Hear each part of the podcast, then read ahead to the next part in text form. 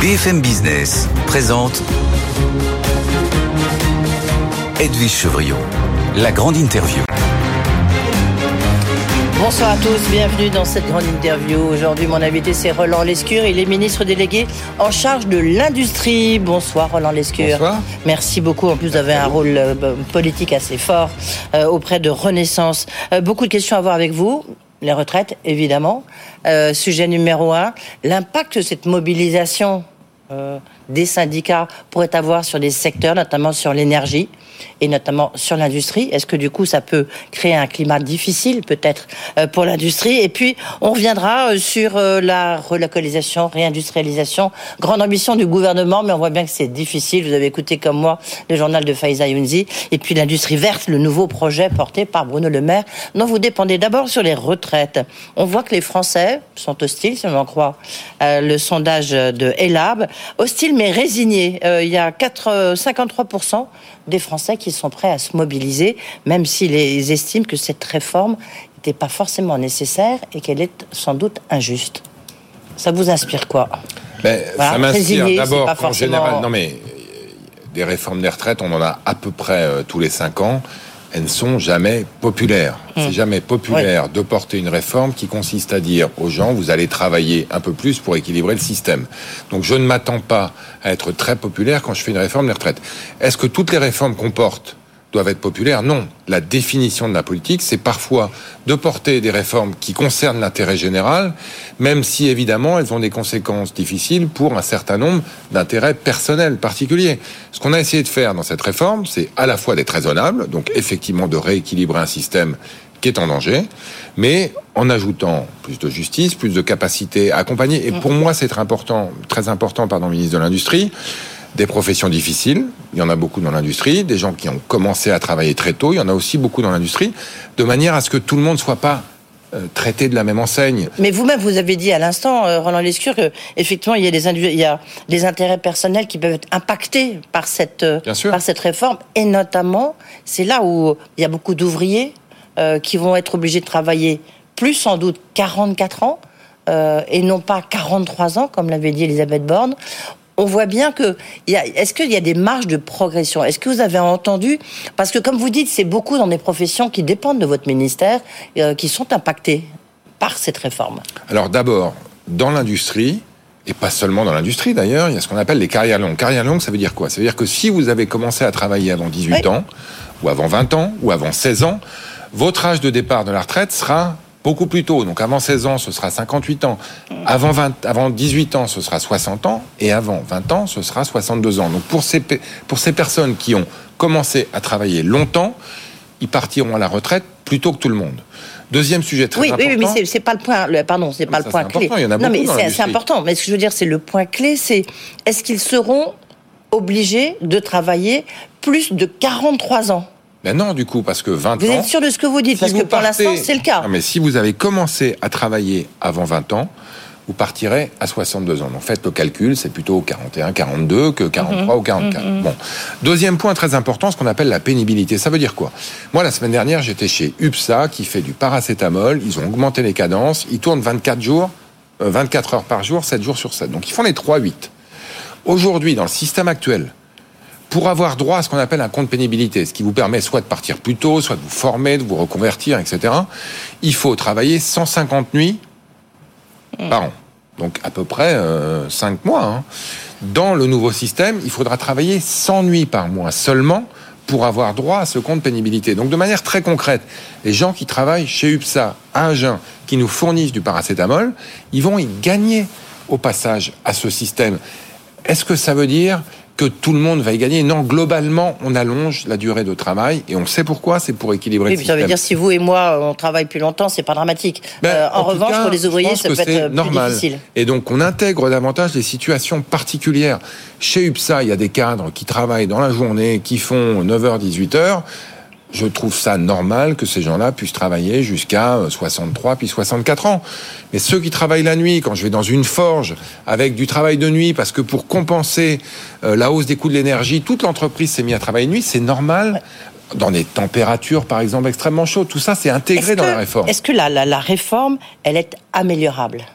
Parce que là, il y a un débat budgétaire. Vous avez été député euh, avant d'être nommé ministre dans le dernier gouvernement. Est-ce que vous vous dites euh, cette réforme on va l'améliorer. Il y a des points d'amélioration, notamment sur les 43 ans. Pardonnez-moi d'insister. Je vais peut-être vous surprendre, mais je pense que notre capacité collective à améliorer cette réforme, elle va dépendre beaucoup des oppositions.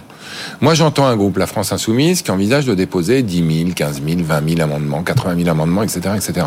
C'est sûr que si on doit discuter, comme c'était le cas d'ailleurs dans la réforme précédente, des dizaines de milliers d'amendements euh, de virgule, Hein, de, syntaxe, qui change le titre du projet de loi, qui change la virgule, qui change le trimestre, pour faire de l'obstruction, ben on n'aura pas le temps de discuter de l'essentiel. Donc on verra.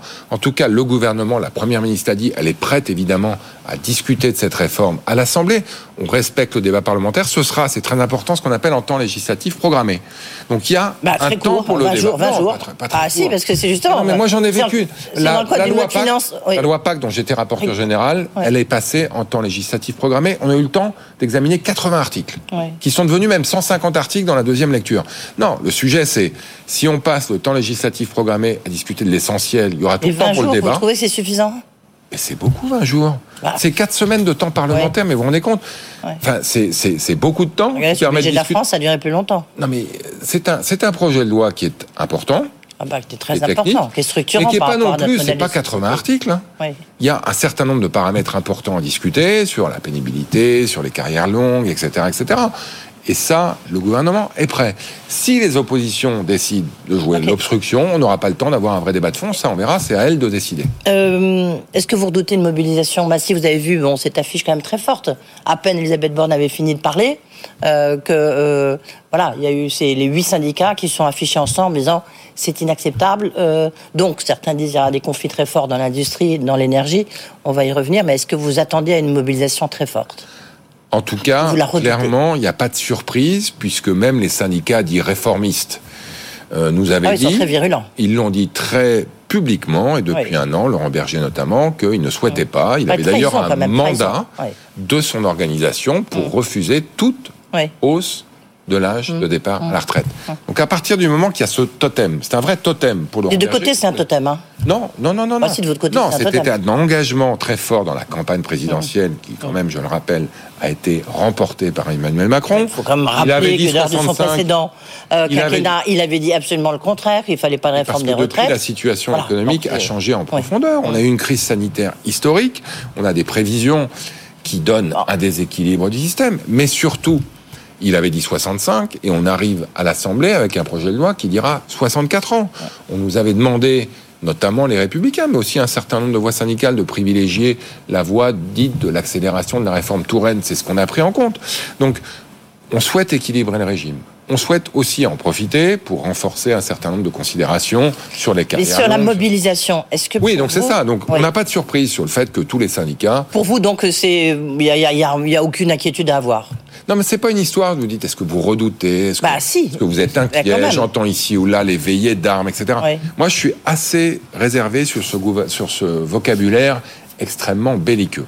On est dans du dialogue social à la française, qui souvent passe en partie par les rues. On est dans un processus démocratique extrêmement bien identifié, avec un projet de loi, un temps législatif mmh. programmé, etc. Et donc, on va avoir une chorégraphie habituelle qui fait qu'on va avoir des manifestations. On verra l'ampleur de les manifestations. Oui. Moi, ce que je peux vous dire, en tout cas, j'en suis convaincu, c'est que quand je vais visiter des usines, mmh. à chaque fois, je demande à rencontrer les organisations syndicales. Les gens que je rencontre, ils me parlent d'inflation, ils me parlent de crise énergétique, ils me parlent d'inquiétude sur leur outil de production, ils ne me parlent pas de réforme des retraites. Donc je ne suis pas sûr que ce soit la préoccupation première Alors, des Françaises et des Français aujourd'hui, mais on verra. Juste pour euh, reprendre l'expression euh, euh, d'un membre de la CGT qui dit qu'il y a un conflit très dur dans l'énergie. On sait que évidemment la CGT est toujours très forte. On l'a vu avec les raffineries, on l'a vu dans le nucléaire, on l'a vu aussi dans les transports, bien sûr. Est-ce que bah, pour vous, quand même, ministre de l'Industrie, pour les entreprises, c'est une vraie préoccupation? Déjà qu'il y a la crise de l'énergie, mais si en plus on retombe vers des blocages, Oui, alors, là, ça peut devenir dangereux. Mais on n'en est pas là. Pour l'instant, moi j'entends une journée de mobilisation, le 19, euh, ça arrive régulièrement. Euh, Ça nous est arrivé quand on a voulu réformer la SNCF. Ça nous Mais est-ce que vous de cachez pas un peu la tête sous votre oreiller Non, non, là, non, non. Je, je, je- D'abord, je va vois pas beaucoup mon oreiller ces temps-ci, Oui. donc j'ai j'ai pas vraiment l'occasion de de me cacher la tête. Mais, mais surtout, non, j'essaye de voir les choses un peu avec une tête froide, de manière un peu raisonnable. Ça fait partie d'une chorégraphie traditionnelle. Chaque réforme des retraites fait l'objet de contestations. Il y avait un totem qui était l'âge de retraite. On a décidé de continuer à avancer parce qu'on a été élu pour ça et parce qu'on souhaite rééquilibrer le système. Les organisations syndicales sont contre. Elles vont manifester contre. Oui, je pense Par ailleurs, dans un conflit dur. non, mais il y a quand même un. Oui, mais ça, ça, c'est. Là aussi, on est dans une chorégraphie. de leur souhait. On On verra. Moi, ce que je sais, c'est que on a fait. La première ministre a annoncé hier une réforme qui, je pense, est équilibrée. On va avoir un processus démocratique. On a un certain nombre de mouvements politiques qui se sont prononcés pour cette réforme, y compris dans l'opposition. J'espère qu'on va avoir un débat démocratique sain avec des, passages obligés, notamment des journées de Est-ce que ce mobilisation. climat social peut quand même peser sur la croissance? Lorsque vous regardez euh, le, le rapport qui est publié chaque année, euh, juste quelques jours avant euh, le forum de Davos, où du reste euh, je serai, je passerai toute la semaine. On voit que le, le cinquième risque à court terme, justement, c'est le, le, le risque de division sociale. Et ça, c'est un risque, c'est- auprès de, de, centaines de chefs d'entreprise. Et là, c'est un peu le risque qui pèse sur la croissance française, en tous les cas, qui inquiète les chefs d'entreprise. Aujourd'hui, il y a un certain nombre de risques. La crise énergétique, on l'a dit, la guerre aux portes de l'Europe, le risque budgétaire. Il y a des pays aujourd'hui, le Royaume-Uni pour pas le citer, qui font face. Oui, à oui, mais là, je parle du risque social, puisque c'est le leur, hein, nous- c'est leur classement. Nous, notre travail en tant que gouvernement, c'est d'équilibrer tous ces risques. Le- Rééquilibrer le système des retraites, c'est rassurer aussi beaucoup de personnel, y compris d'ailleurs dans les entreprises, des jeunes, sur le fait qu'on va pérenniser ce système de retraite. On pourrait dire, on ne réforme pas, on se cache derrière non pas notre oreiller, mais notre petit doigt. Dès qu'on a un risque d'opposition, on recule. C'est pas le genre de la maison, c'est ni le genre du président Emmanuel Macron, ni le genre de son gouvernement. Donc on réforme. On le fait. Oui, oui, non, de mais le faire de manière aussi des chefs d'entreprise. Non, non, mais j'entends. De l'autre côté. J'entends d'un autre côté ce que j'ai entendu aussi, c'est les organisations de chefs d'entreprise qui disent banco pour la re- pour la réforme, Mm. qui considèrent qu'ils ont été attendus, notamment sur la brutalité, etc. Donc je pense qu'on a une réforme qui, en tout cas du point de vue des chefs d'entreprise, répond à des interrogations concrètes qui sont est-ce que vous allez réformer, est-ce que vous allez limiter les comptes publics, les déficits publics, et est-ce que vous allez finalement nous donner des perspectives assez claires sur le fait que on a besoin de travailler davantage, y compris chez les seniors? Je veux dire, juste, je m'arrête une seconde là-dessus parce qu'on n'en parle pas assez. On parle du travail des seniors, travail des seniors. Ah, bah si, on en parle beaucoup quand même. Oui, mais je veux juste rappeler, Mm. en France, il y a un tiers des gens qui ont plus de 60 ans qui travaillent. En Allemagne, Ah oui, c'est le problème tiers. d'activité, c'est ça, bien sûr. Mais oui, mais je veux dire, Non, non, si, mais ça, on en si parle ne, souvent. Euh, oui, mais si on ne prend pas ça à corps, y compris d'ailleurs les chefs d'entreprise qui travaillent pas assez bah, c'est surtout eux, oui. on va pas y arriver. Ouais. On a besoin de travailler Alors, davantage pour continuer à financer. Je voudrais, pardon, mais avec vous, comme vous êtes ministre de l'Industrie, il y a quand même beaucoup de questions à, Mhm. vous poser. Juste sur la crise de l'énergie, on, on va pas, on va s'attarder trop longtemps, mais malgré tout, il y a un tiers des PME industrielles qui vont devoir renouveler leur contrat en 2023. On a vu que par rapport au fait de pouvoir renégocier avec les fournisseurs d'électricité, il y a quand même beaucoup de PME, de PMI qui ne qui rentrent pas toujours dans les dans dans, ce- dans ça. Est-ce qu'il faut pas élargir, dire euh, toutes les PME, les PMI en dessous de 1000 salariés, eh ben elles peuvent y aller. Et ça coûte une fortune. Oui. On peut une fortune quoi, c'est quoi C'est euh, vous avez Ah non, mais c'est des dizaines, des dizaines de milliards d'euros de- de d'élargir. Donc, renégocier Non, je parle pas du bouclier tarifaire, je parle de la renégociation. Oui, mais ça revient à ça, si vous voulez. Soit vous mettez le secteur énergétique sur les genoux. Parce que je veux bien qu'il y ait eu quelques excès ici ou là, et d'ailleurs on y travaille de manière à ce que le fardeau du bouclier tarifaire qu'on a mis en place pour les TPE soit partagé avec les fournisseurs. Mais moi je souhaite pas que le secteur énergétique français soit sur les genoux. Moi je souhaite que DF investisse dans des réacteurs nucléaires. Je souhaite que Total Energy Engie continue à se développer pour assurer la décarbonation, etc. Donc euh, aujourd'hui, j'allais dire malheureusement, ou heureusement, il n'y a pas de profiteurs dans cette histoire. On a une guerre aux portes de l'Europe.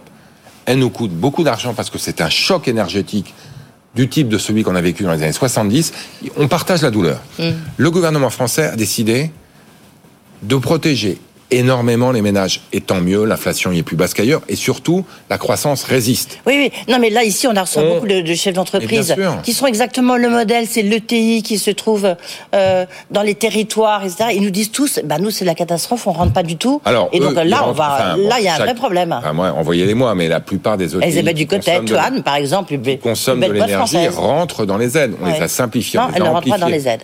Alors, euh, vraiment, faut qu'ils aillent voir et qu'ils fassent la, simulation parce que ça a beaucoup changé depuis mi-octobre. Ce que je peux vous dire, c'est que en six mois qui précédaient mi-novembre, entre six mois qui précédaient mi-novembre, on avait dépensé 15 millions d'euros. On a déjà fait x6. Là, vous fermez le banc. C'est-à-dire qu'il n'y aura pas. Non, ce que je veux dire, c'est que on a un dispositif maintenant très complet. Les ménages, les TPE, les PME, les ETI, les grandes entreprises, y compris les ben Non, les PME, les ETI, il n'y a rien. Si, mais si, on a l'amortisseur et le guichet.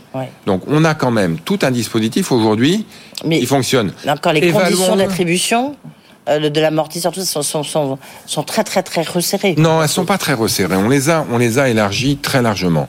Et par ailleurs, on le dit peut-être pas assez, mais aujourd'hui, le prix de l'énergie, il a quand même beaucoup baissé par rapport aux folies qu'on avait cet été au printemps mmh. et à l'automne, pardon. Et on est, on est sur des niveaux. L'électricité avant la crise, elle valait 100 euros le mégawatt. Elle est montée jusqu'à 1000. Maintenant, elle vaut entre 150 et 180. Donc, c'est des hausses. Mais c'est des hausses qui sont globalement absorbables. Donc, on a besoin d'accompagner les entreprises. On a besoin, ça, je le reconnais, de mieux faire connaître nos aides. On a des fonctionnaires dans chaque département. Ça, ça a été simplifié. Mmh.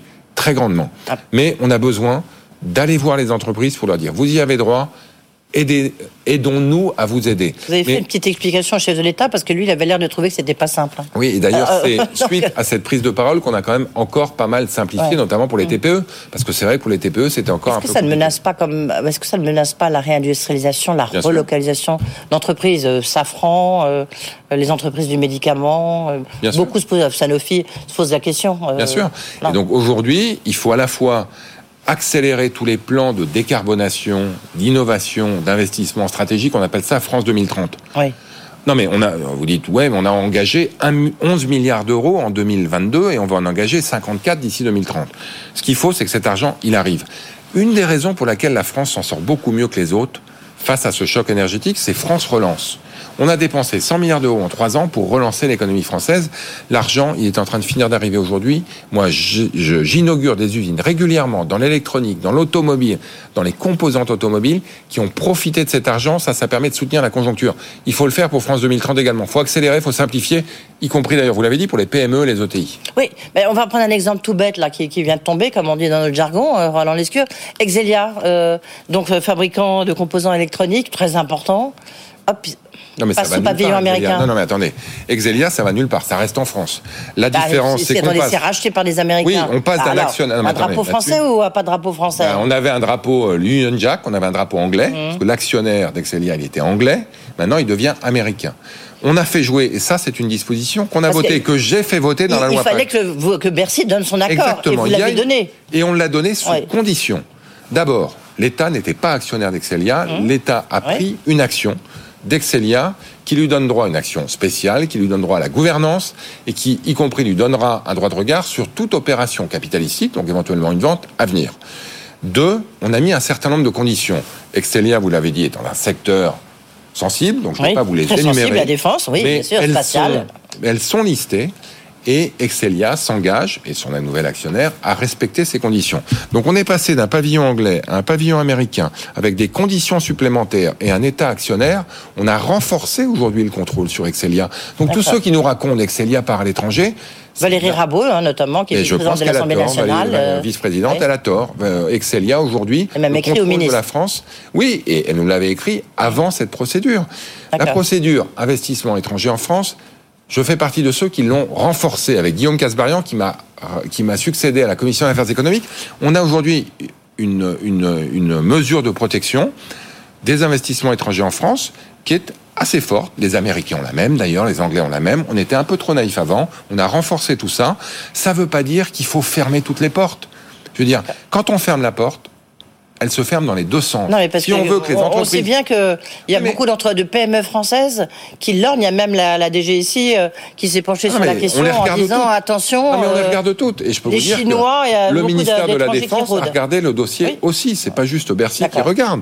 Mais si on veut que les entreprises françaises continuent à acheter des entreprises à l'étranger, Bombardier est devenu une entreprise, euh, Alstom, pardon, en achetant Bombardier est devenu une entreprise Mmh. de classe mondiale. Airbus a accru ses opérations en acquis, en acquérant Alors, aussi des un autre des mot, on reste un instant Des champions français, français. Moi, je suis très, extrêmement fier qu'on en a. On parlait tout à l'heure d'LVMH, qui a accru fortement Ouais. ses résultats. Mais oui, mais Non, non, des, bien des sûr, non. champions français qui font travailler des artisans français. Ferropem, Ferropem. Bah justement. Alors, c'est signé ou c'est pas signé Mais Ferropem, c'est une excellente nouvelle. Donc, Ferropem, en deux c'était mots, oui. une entreprise qui faisait du silicium, qui perdait beaucoup d'argent, qui a annoncé Euh, un plan social, un plan de sauvegarde de l'emploi en mars 2022. On a continué à suivre ce dossier parce que c'est une usine dans un territoire, fin fond de la Savoie, extrêmement enclavé, avec peu d'activité industrielle. Ugitech, qui est une entreprise française à capitaux suisses, là encore, étranger. Est-ce que c'est grave? Non. Va reprendre le site pour faire de l'économie circulaire, pour recycler des vieux métaux, pour construire des batteries. Ça, c'est là. Ça y est, c'est signé? Ben, c'est signé. Ensuite, il faut. On a aidé à la, à la- à la recherche et Ouais. développement. On me dit souvent qu'est-ce que fait l'État pour aider? Ouais. On a aidé Ugitech à hauteur de 9 millions d'euros pour financer une partie de la R&D. Donc la recherche, c'est fait. Ils, ils reprennent nos sites.